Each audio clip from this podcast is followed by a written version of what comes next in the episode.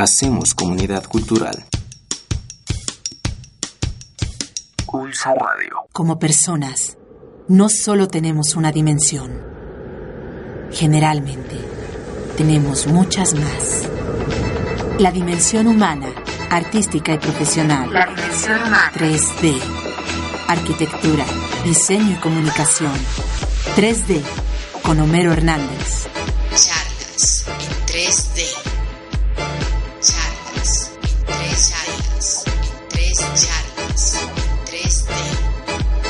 Con Homero Hernández. Charlas en 3D. 4 de la tarde y algunos minutos, los jueves a esta hora hacemos charlas en 3D entre arquitectos, diseñadores y comunicólogos por Ulsa Radio. Como siempre, Homero Hernández, director de la FAMADIC, guiaré la charla del día de hoy hasta las 5 de la tarde y los invitamos a que se unan con nosotros a charlas en 3D. Estamos en Twitter como Homero HDZ y también tenemos un correo electrónico para que estén en contacto con nosotros durante la semana que es n3d.ulsaradio.gmail.com En la producción se encuentra Ángeles Campos y Mariana Gorostieta y el día de hoy nos está acompañando un buen amigo aquí de la Universidad La Salle, eh, Mario Antuña Garza. Mario, ¿cómo estás? Un gusto, Homero, qué bueno que estamos aquí con ustedes. Fíjate que hoy me recordaba que en los años 70 se hizo el primer intento de hacer una estación de radio en La Salle. Sí. Se iba a llamar Radio La Salle Ajá. y iba a estar en la torre, que era lo más alto, se estaba buscando una frecuencia. Y el señor Ayala, que era el director de la prepa, bueno, estaba seguro que se iba a conseguir. Ya se iba a llamar Radio La Salle, la voz estudiantil de México. Por mil razones nunca se tocó el punto de qué pasó con la frecuencia, se fue quedando y tantos años después se logra ese sueño. ¿Y se lograron hacer eh, algo de instalaciones con respecto a eso? No, Nunca no. se logró, se hizo el plan, en- era entre el sexto y séptimo piso de la torre. Ya había algunos planes de quitar los laboratorios y mandarlos a otro lugar. Y se quedó ahí porque tú sabes que los hermanos los van cambiando Claro. de una institución a otra y se quedó el sueño ahí. Entonces estar aquí para mí es espectacular porque estaba yo muy joven cuando se hizo ese proyecto. Pues sí, la realidad es que, eh, pues a raíz de que se inicia la carrera de Ciencias de la Comunicación hace prácticamente 14 años, pues este eh, espacio, así como el, el estudio de televisión y otras, pues son áreas indispensables para el desarrollo de los estudiantes de esta carrera. Y bueno, pues aquí el- la idea de aprovechar este, estas instalaciones para estar también haciendo otros programas ha sido fantástica, ¿no? No, la verdad es que yo me tocó en los inicios checar cómo estaba la situación. Algunos alumnos ya de la Salle competían con otras universidades que llevaban años, ¿eh? Sí. Años y años, y en las competencias los de la Salle ya ganaban desde el primer año. Lo veía en los castings que se hacían incluso en Televisa, en algunas competencias contra la WIC, que tiene una escuela de comunicación muy antigua, la Ibero, muchos lugares, y los lasallistas siempre pegaban fuerte desde el inicio, ¿eh? aunque llevaban un año fuerte. Pues muy bien, Mario, pero yo quiero irme al principio. Al principio tú, bueno, pues llevas mucho tiempo en la Salle, desde que eras estudiante, eh, y luego participando, principalmente entiendo en la prepa. Sí, ¿sí? Eh, y quiero que me platiques toda esta parte, cómo te involucras tú en la Salle desde estudiante y luego cómo vas haciendo tu carrera aquí dentro de eh, la docencia en, en, en la preparatoria y en la universidad. Fíjate que en 1960 yo tengo mi primer contacto, porque yo entro primero de primaria al Colegio Cristóbal Colón. En aquella época se anunciaba La Salle por todos lados como Colegio Cristóbal Colón, no existía la prepa de La Salle. Y yo crucé mis estudios ahí, en el Colegio Cristóbal Colón de Sadi Carnot. Después me fui a la secundaria también en el Cristóbal Colón. Pasé a la prepa de La Salle que llevaba pocos años. Yo entré a La Salle en plenos Juegos Olímpicos de 1968 y cursé después la carrera de licenciado en Derecho. Y cursé esa porque la comunicación todavía no estaba en boga, no existía. Antes un periodista prácticamente no estudiaba. Claro, era muy estudios casi técnicos, no era, no era una, una licenciatura. Era alguien muy hábil, alguien que sabía a lo mejor escribir, alguien que era muy osado y era un periodista, pero ya la comunicación no existía en ese momento. Yo quería ser comunicador, estudié como abogado porque tenía muchos problemas en mi familia y había un caso en España que tenía que ir a resolver. Fui y lo resolví y luego me quedé para toda la posteridad aquí en la Universidad La Salle, ya que me quedé en preparatoria. Te adquirieron. Estuve como voluntario muchos años, venía de Televisa, venía como voluntario a ayudar, hasta que un día hacía falta un maestro de Derecho y me quedé. Wow. Esto es en 1997. 1997. Pues llevas ya todo una historia aquí relacionado con los hermanos. Toda la historia, desde el 60 hasta ahora, prácticamente tuve la fortuna de conocer personalmente y de platicar con todos los rectores. Y me tocó el crecimiento de la universidad, que es increíble, ¿no? Muy bien, y bueno, pues eh, algo que nos, sobre todo lo que nos, nos ha interesado mucho para que estés participando con nosotros aquí en la, en la cabina de radio es eh, tu vocación también y tu, eh, tus habilidades como locutor. Platícanos cómo entraste a esta parte de la locución y, qué has hecho, ¿no?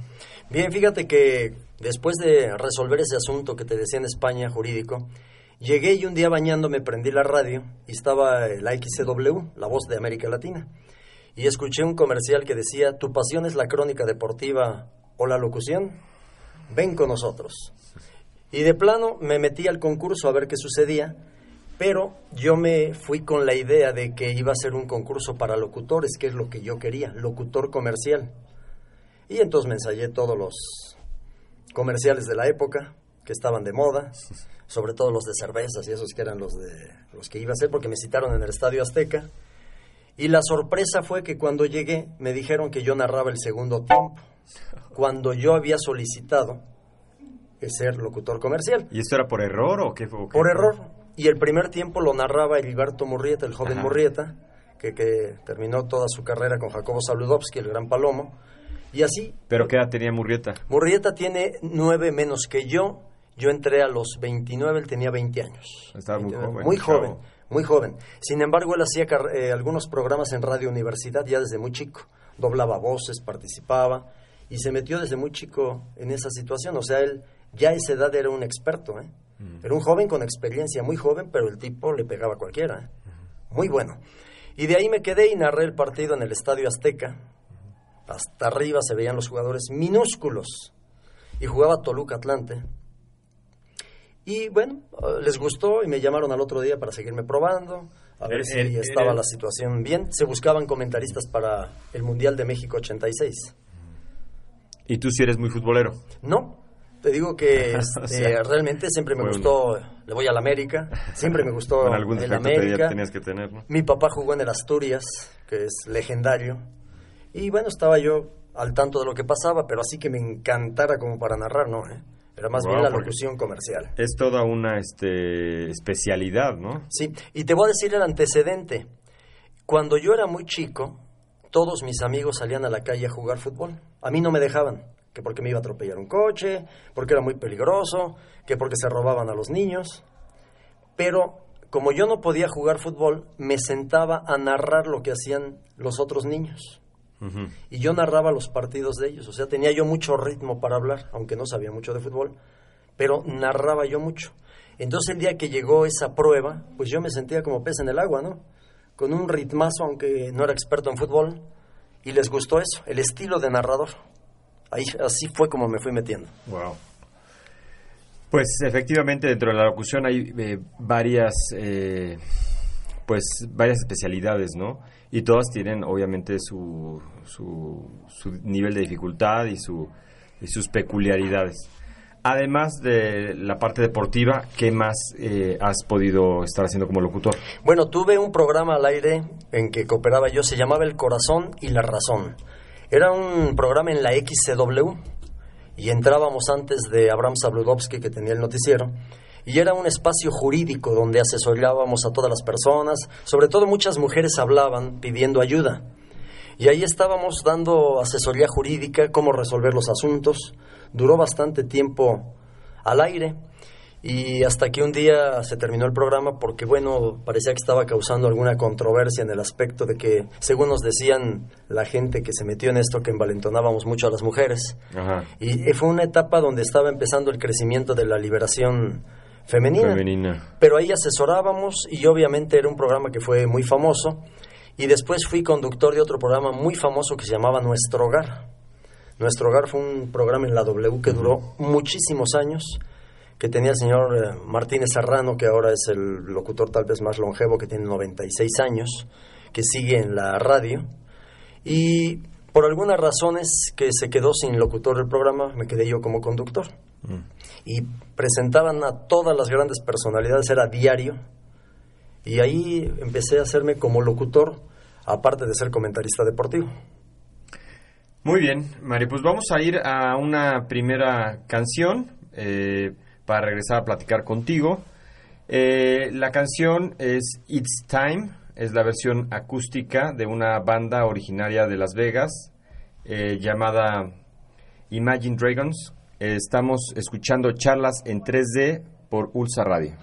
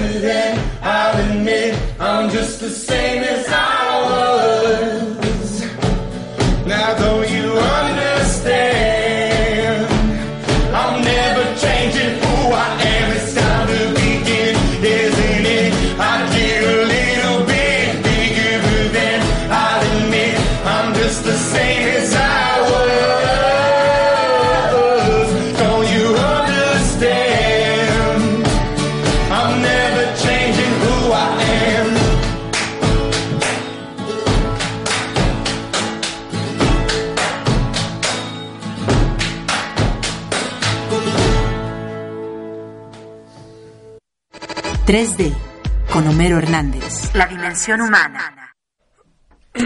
Regresamos, estábamos platicando en esta emisión de Charlas en 3D con Mariano Antuña Garza, quien es eh, profesor de la Universidad La Salle y eh, pues es un gran locutor también de la Ciudad de México.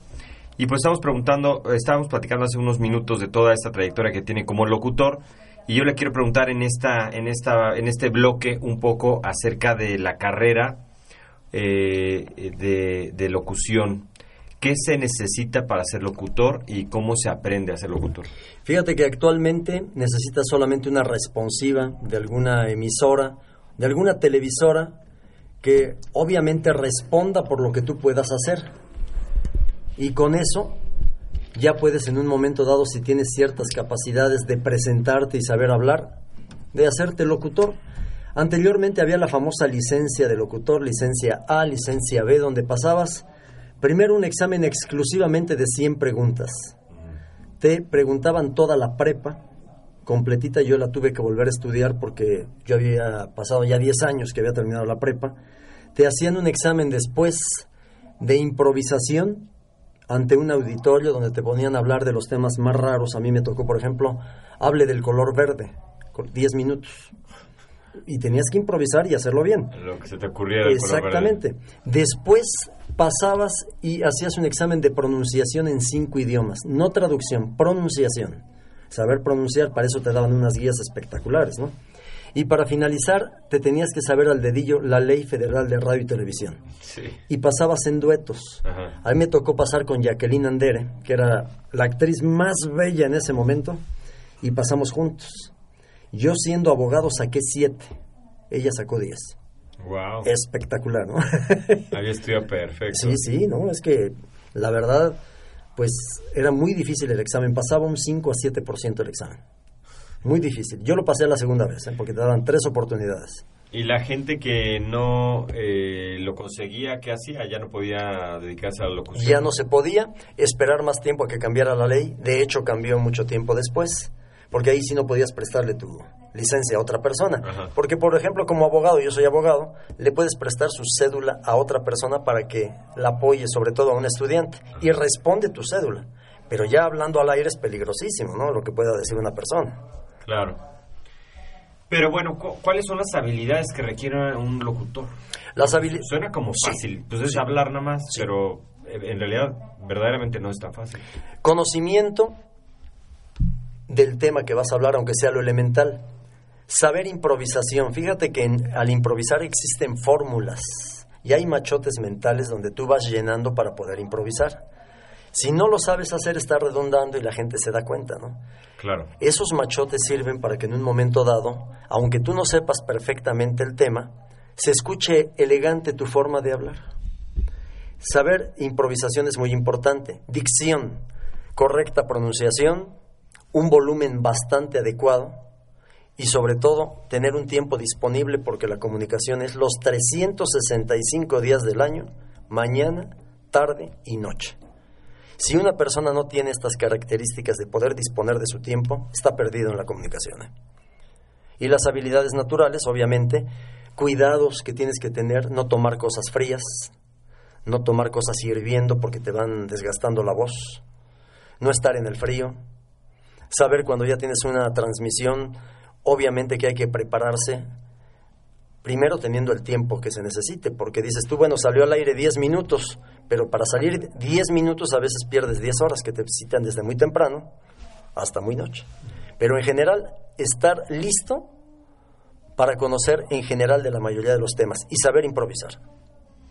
¿Y qué hay de los nervios cuando estás eh, entrevistando a alguien o cuando estás en un narrando un partido que te pongas nervioso, que te ¿qué haces ahí? Lo primero que tienes que hacer, dimensionar dónde estás, qué estación vas a ocupar y qué es lo que vas a hacer. Se calcula que cuando menos una transmisión normal, de 30 a 40 millones de personas te están escuchando. Y ahora con la situación de que llegas a todos los países, pues se triplica esta cuestión, ¿no? Entonces, la idea es, eh, por ejemplo, si estás narrando fútbol y no conoces al equipo que va a estar, pues ir tomando a uno por uno. Normalmente es el portero, un defensa que sea alto, que sea llamativo, el morenito que está ahí, que es clásico, que es sudamericano, el que juega con la eh, camiseta de fuera. Empiezas de a poquito a tratar de calmarte, agarrando a los que son base. Y ya en el transcurso del partido te das cuenta quién es el número 5, el 6, el 7. Muchas veces lo que te impone es el personaje. Yo recuerdo una entrevista con Hugo Sánchez, durísima, porque Hugo Sánchez es un hombre al que primero hay que elogiarlo mucho para que se sienta entre en casa, para que entre en confianza y te pueda responder, ¿no? Y ver primero la cara de la gente, está enojado, viene contento, acaba de venir de algún problema. Yo recuerdo que en una de las transmisiones me mandaron a entrevistar a un futbolista, el Pichojos Pérez, que acababan de expulsar. Y me dijeron, es una entrevista focalizada en este instante, a ver qué piensa. Me mentó la madre. Y salió al aire. O sea, si me entiendes, no era el momento, ¿no? Pero, pero también eso la gente se percató de cuál era la situación. ¿no? Claro. O sea, pero los nervios se van quitando con el tiempo. ¿eh? Llegar más temprano. Si tú llegas muy pegado a una transmisión, no alcanzas a conocer todo lo que va Claro. a pasar. Hay que llegar muy temprano, identificarte con las personas, qué es lo que vas a hacer. Y tener, te digo, una idea, un plan B. En caso de que las cosas no salgan, tener otro tema listo, eh, tener otra plática, otra charla que te saca adelante. En el caso de que la persona que vas a entrevistar no llega y estás en vivo, ¿qué pasa? Normalmente lo que se hace, eh, te digo el plan B, ya llevas la posibilidad de hablar de otro tema que llevas preparado. En otras estaciones, cuando esto no pasa, meten ya un refrito. Vamos a recordar que hace 15 días vino tal persona. Pero hay que llevar un segundo tema preparado desde antecedentes que contenga pasado, presente y futuro. ¿Qué pasó en, hace muchos años en ese tema? ¿Qué está pasando actualmente y cuál es la perspectiva? Y así vas ganando tiempo. Es el plan B que no debe faltar jamás. Oye, ¿has participado en televisión? Sí, televisión muchos años, sobre todo en acción, hice el programa de acción y más o menos 11 años narrando el box todos los sábados en televisión. Tuve la fortuna de tener los dos máximos narradores de box que ha dado México, que son Sonia Alarcón, Jorge Sonia Alarcón, y don Antonio Andere. Y ya después el doctor Morales, que ahora está de moda, hacíamos la cuarteta. Tuve muchos años y también narrando el fútbol de España en Cablevisión con Enrique Bermúdez, el famoso perro. Entonces, muchos años en televisión también. Y actualmente ahora estoy en Claro Sports, que es televisión y que pasa por todo el continente. Wow. Wow. Y de todos estos deportes, ¿cuál es el que a ti te gusta más como aficionado? A mí el box, ¿El box? que es el que narro. Yo entré por cuestiones del destino a entrar al fútbol porque ahí fue la oportunidad, como te decía. Y además, digo, es feo lo que voy a decir, pero yo estoy en la comunicación gracias al terremoto. Porque fue en esa época el terremoto y murió muchísima gente, muchos compañeros. Entonces los que estábamos empezando y nos estaban probando nos dijeron, te quedas. O sea, fue suerte, ¿no? Fue terrible el momento, pero también una suerte.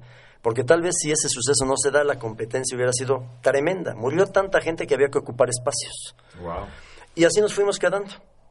Y en el boxeo voy por una casualidad porque no llegó un locutor que narraba box y me emitieron y me dijeron haz lo que puedas. Y nunca volví a salir, cumplo este año 30 años haciendo box. Wow. Me quedé para... Le, le bajaste la chamba a ese locutor que no llegó. Sí, no, se quedó y ahí ya compartíamos una y otra vez, porque ya ves que son muchas transmisiones, pero fue una oportunidad que tuve la oportunidad de aprovecharla y me salió muy bien. Pues así son a veces las, las situaciones en la vida que se presentan oportunidades y el que las toma, Sí, si lo hace bien, se queda con ellas, ¿no? así es, así es. Hay que estar listo, es uno de los consejos para los comunicadores. Hay que estar listo porque la oportunidad llega en cualquier momento. Siempre alguien falta, siempre alguien puede estar castigado por lo que pudo haber dicho, entonces siempre hay que estar listo. Claro. Eh, el día de ayer tuvimos la oportunidad de estar con una exalumna eh, de, la carrera de Ciencias de la Comunicación, de las primeras generaciones. Eh, se llama Carla, eh, Carla Contreras, que es ahora está trabajando en Canal 11. Y bueno, pues le platicaba a los estudiantes de aquí de la carrera de Ciencias de la Comunicación del último semestre toda su experiencia y está ya muy posicionada. Ella es la- prácticamente la, la, la que cubre a la presidencia en el Canal 11. Eh, y ha recorrido 40 países ya en lo que, lo que lleva, ¿no? Eh, pero practicaba algo muy parecido a lo que comentas tú. Eh, eh ella, mm, cuando había que dar X cantidad de tiempo, ya daba más y hacía su mejor esfuerzo y pues la gente se va dando cuenta de que pues de que hay interés y de que hay pasión y, le van ofreciendo mejores oportunidades. ¿no? y en el Canal 11 son exigentes con Adriana Pérez Cañedo, que tiene el noticiero, son, pero en serio, ¿eh? duros. ¿eh? Es un canal muy modernista porque la verdad no tiene todos los recursos que otras televisoras, pero gana premios internacionales todos los que quieras. ¿eh? Muy bien, Mario, pues vamos a escuchar una segunda canción. Eh, vamos a escuchar eh, Shots eh, esto es Charlas en 3D por Ulsa Radio.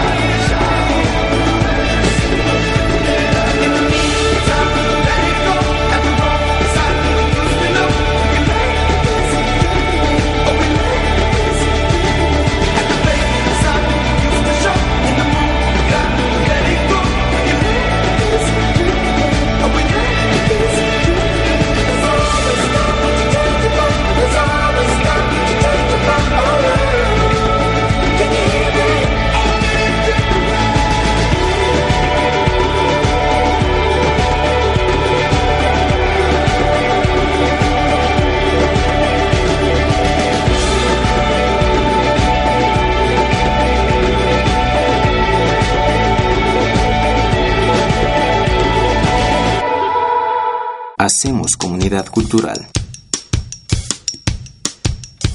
Culsa Radio. Regresamos a charlas en 3D. Esta tarde estamos platicando con Mario Antuña Garza, quien es eh, docente de la Universidad La Salle y eh, en especial es un gran, es, toda una, una historia en la locución en México.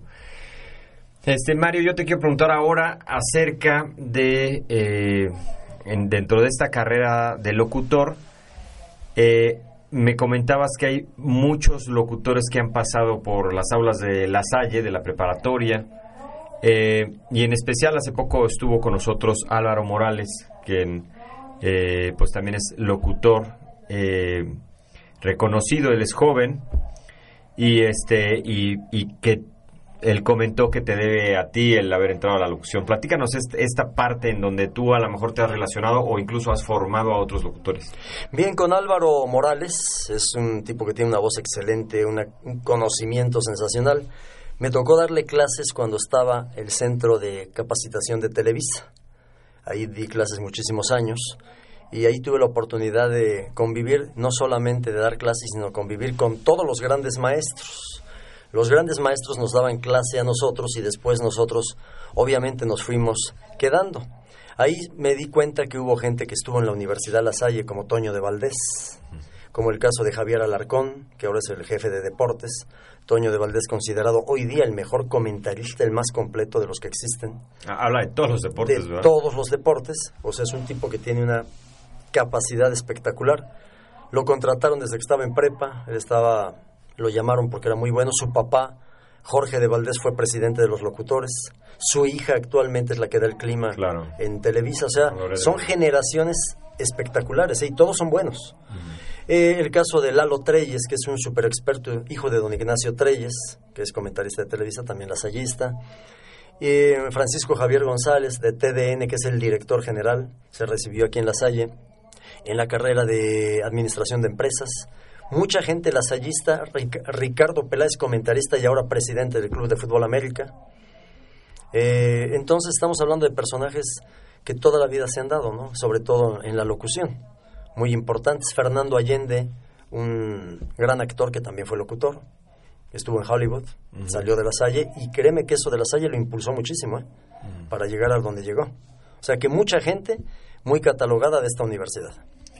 Qué interesante. Y sobre todo, bueno, pues esta historia que, que nos platicaba Álvaro Morales de que en algún momento él platicó contigo y, y- y- y sin quererlo de pronto le empezó a llamar la atención este tema y pues se fue metiendo, ¿no? Y se hizo grande. Y ahora que recuerdo las anécdotas, me tocó darle clase a Martinoli. Martinoli es la modorita porque obviamente con el lío que tuvo con el Piojo Herrera. Y curiosamente me tocó con los dos de partir, los dos tipos entrones, los dos de mucha fuerza, dos tipos que no los detiene nada. ¿eh? Martinoli, un tipo que se quedaba todo el tiempo que se requiriera para prepararse. Se quedaba en las cabinas, llegaba una hora antes, iba una después. Y nos tocó darle clase pensando que se iba a quedar en Televisa y no. Terminó en TV Azteca. Y el Piojo, viajábamos con él porque él practicó mucho fútbol rápido. Un tipo agresivo en su fútbol, ¿eh? Un defensor que no lo pasaba nada, chaparrito, pero no podía nada. Los dos entrones y ve ese tipo de gente y ese tipo de circunstancias los lleva a tener una confrontación increíble, ¿no? Sí, ahí- Entre dos personajes que dices tú, son dos personajes que como cualquiera se calientan, como cualquiera se les va la onda y ven que acabó el asunto. Un entrenador que creo, como es el Piojo, que le quitó lo ratonero al fútbol mexicano, porque le quitó todos al ataque. ¿eh? México siempre es defensivo, si tú te das cuenta. Es una, créeme, una desgracia que haya pasado eso. Pero bueno, a lo mejor algún día tiene su segundo chance.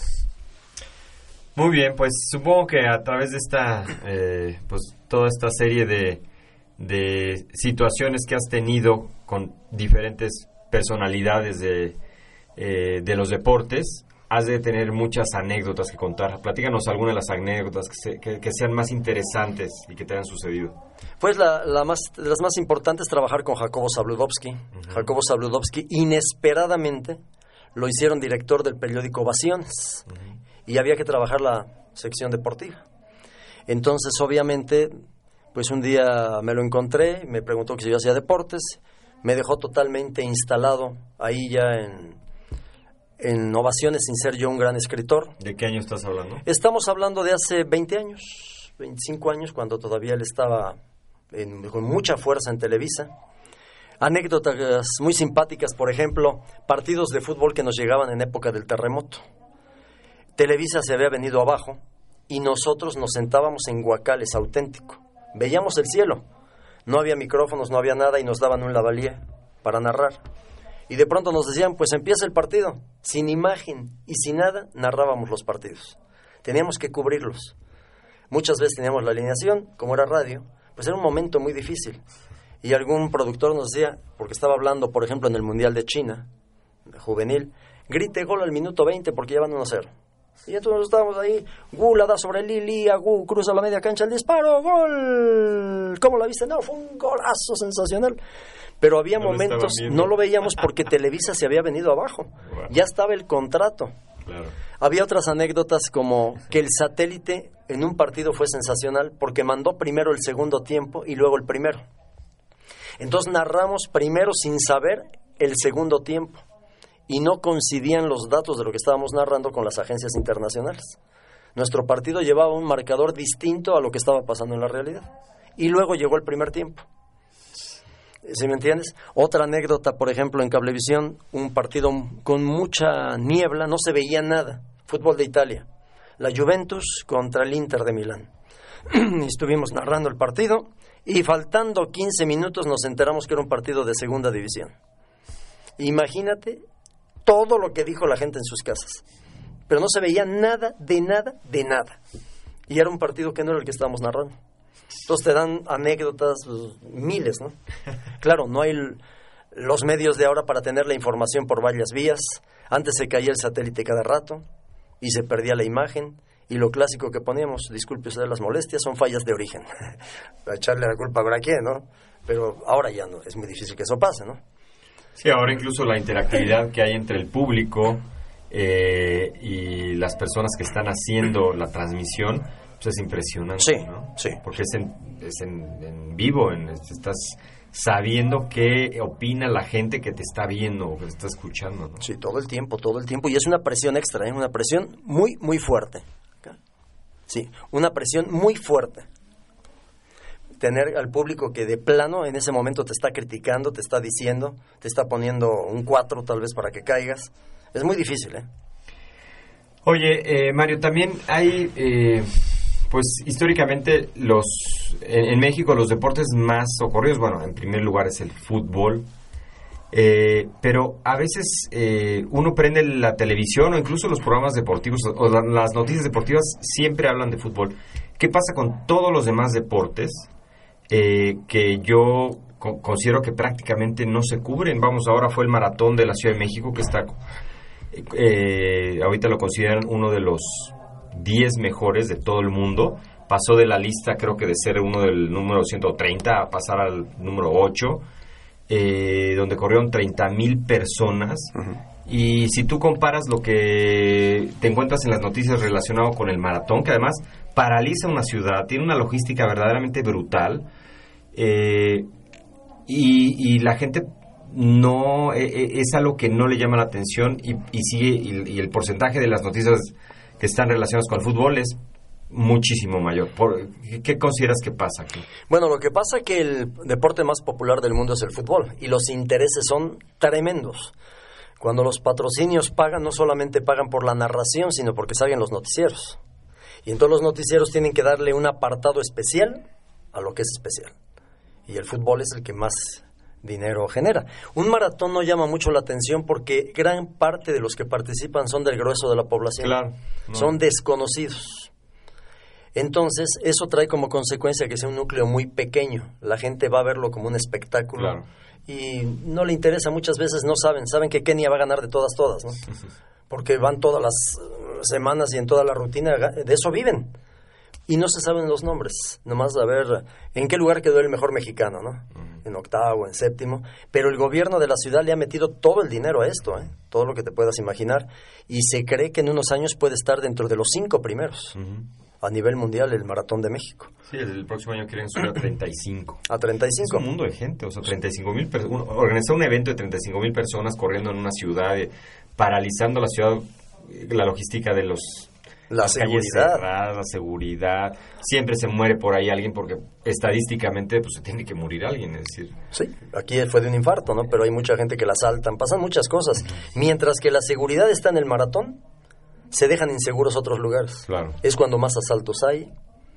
La gente está metidísima en el deporte, en un campeonato mundial, y es cuando más problemas tenemos. Claro. El segundo deporte de México es el box, y es el que más satisfacciones ha dado a México. Todos los campeonatos mundiales que te imagines, medallas eh, olímpicas, centroamericanas. El verdadero deporte de México es el box, aunque el más popular es el fútbol. Claro. Y ya luego, si te fijas, los noticieros se llenan con deportes que no son del país. ¿Cómo puedes sacar las grandes ligas de un noticiero? Claro. El básquetbol. Básquetbol, el béisbol. No lo puedes sacar. Y ya todo lo demás es relleno. En pocas palabras, quedan cinco minutos. Mete un poquito de cada cosa para, pues, también darle cupo, ¿no? Pero en realidad, las cuestiones económicas, el patrocinador no solamente paga por la narración, sino porque salga en el noticiero. Claro. Y hay que darle prioridad.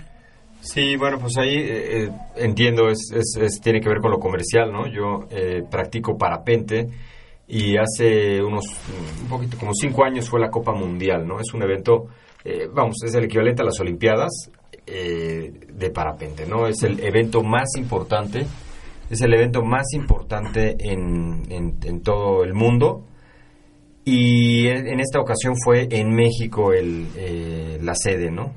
No salió ningún medio. Eh, duraba una semana el evento. Y el último día se mató uno. Y ahí apareció en todos los periódicos. Claro, claro.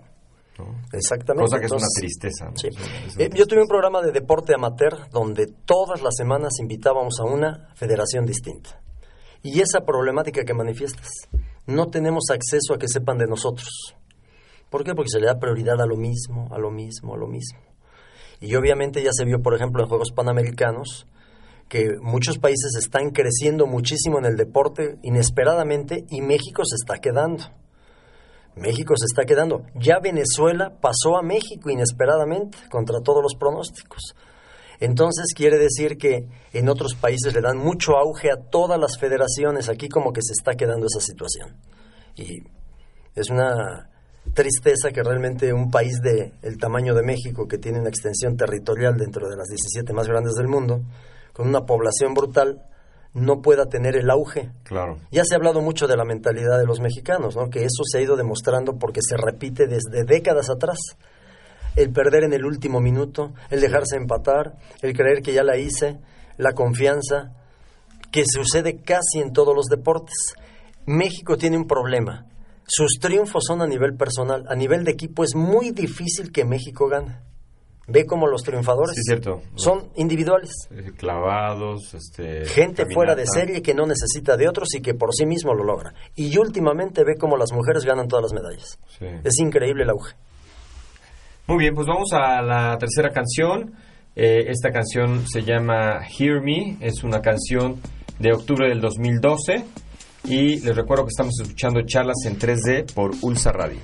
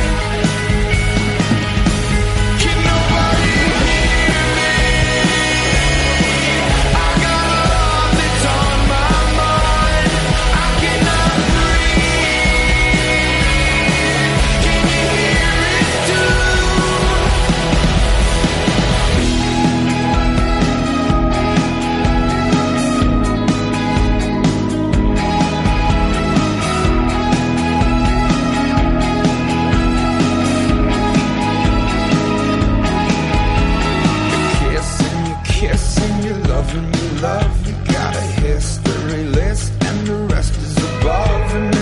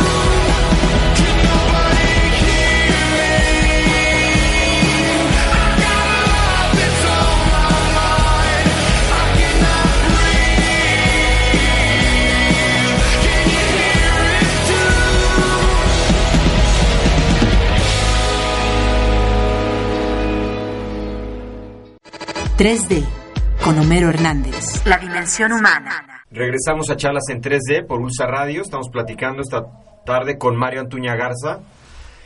Y hemos estado pues tocando el tema de la locución. Eh, creo que es eh, eh, muy interesante. Eh, es una rama que se le abre a- en especial a los a alumnos que están estudiando ciencias de la comunicación. Y platicábamos hace unos, eh, hace unos minutos acerca de lo que se necesita para, para poder eh, hablar en radio, para hacer locución. Yo te quería seguir platicando, preguntando, eh, Mario, acerca de estos consejos que tú le podrías dar a los estudiantes de comunicación que estén interesados en la locución. Cómo entrar, dónde aprender, eh, si hay talleres, tú comentabas que has estado dando talleres en algunos oh, lados, ¿qué les recomendarías? Sí, lo importante es tener, como dicen en España, el que no tiene este padrino no se bautiza, así dicen, ¿no? Si no tienes un contacto, si no tienes alguien que te empuje, es muy complicado. Entonces, entrar a algún centro de capacitación de radio y televisión, que sí hay, algunas eh, televisoras tienen el suyo, como TV Azteca, existe el centro de radio y televisión, pero lo mejor es estudiar una carrera una carrera completa porque te hace que tanto tras bambalinas como delante del micrófono seas apto. Y hay mucha gente que empieza en el micrófono y termina en unos puestos espectaculares. O el que está en los puestos espectaculares, un día no llega el conductor y lo hace tranquilamente.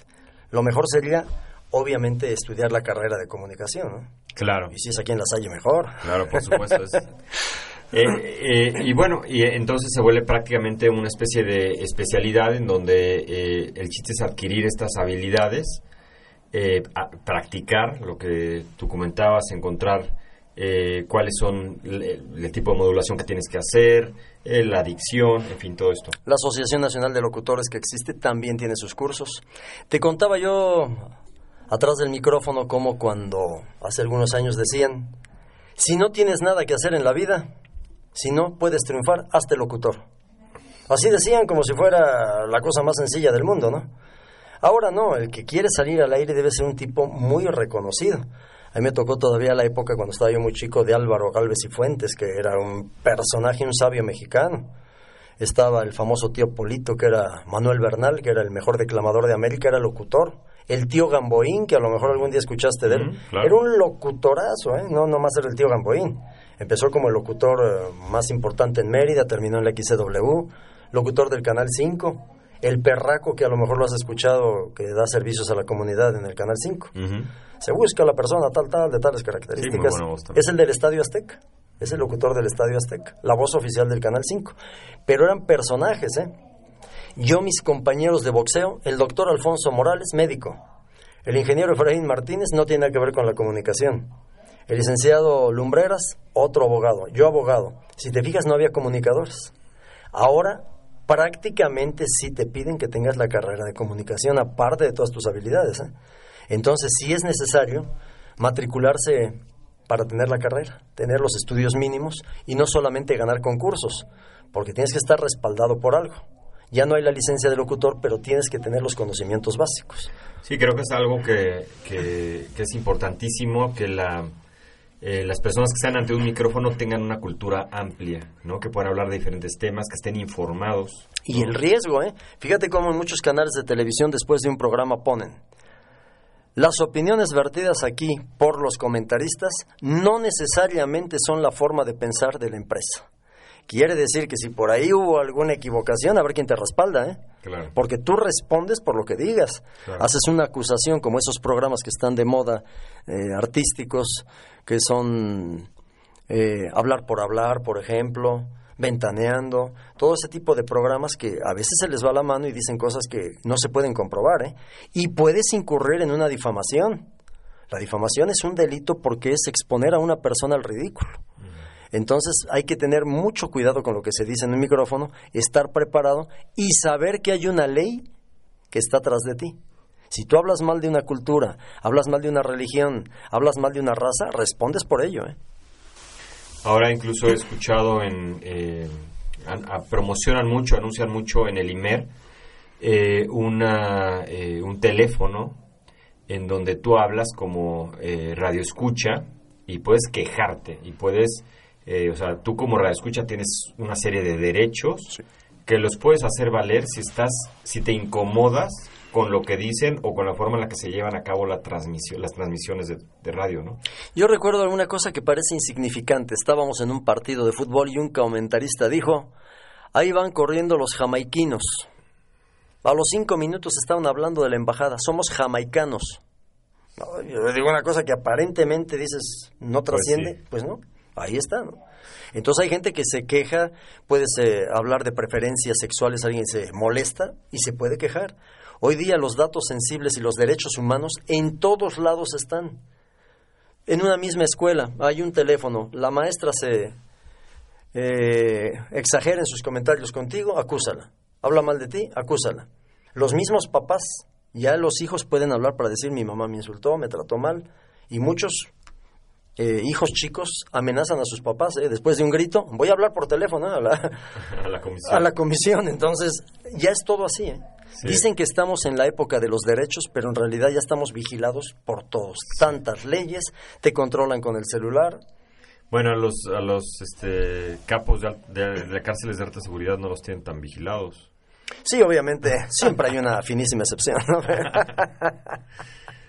Muy bien. Pero en realidad, pues obviamente la preparación, ¿no? Dándole un redondeo a esto, la preparación es vital y saber que lo que hablas puede trascender y puede dañar. Y que cada quien responde por lo que dice, ¿eh? a la hora de la verdad.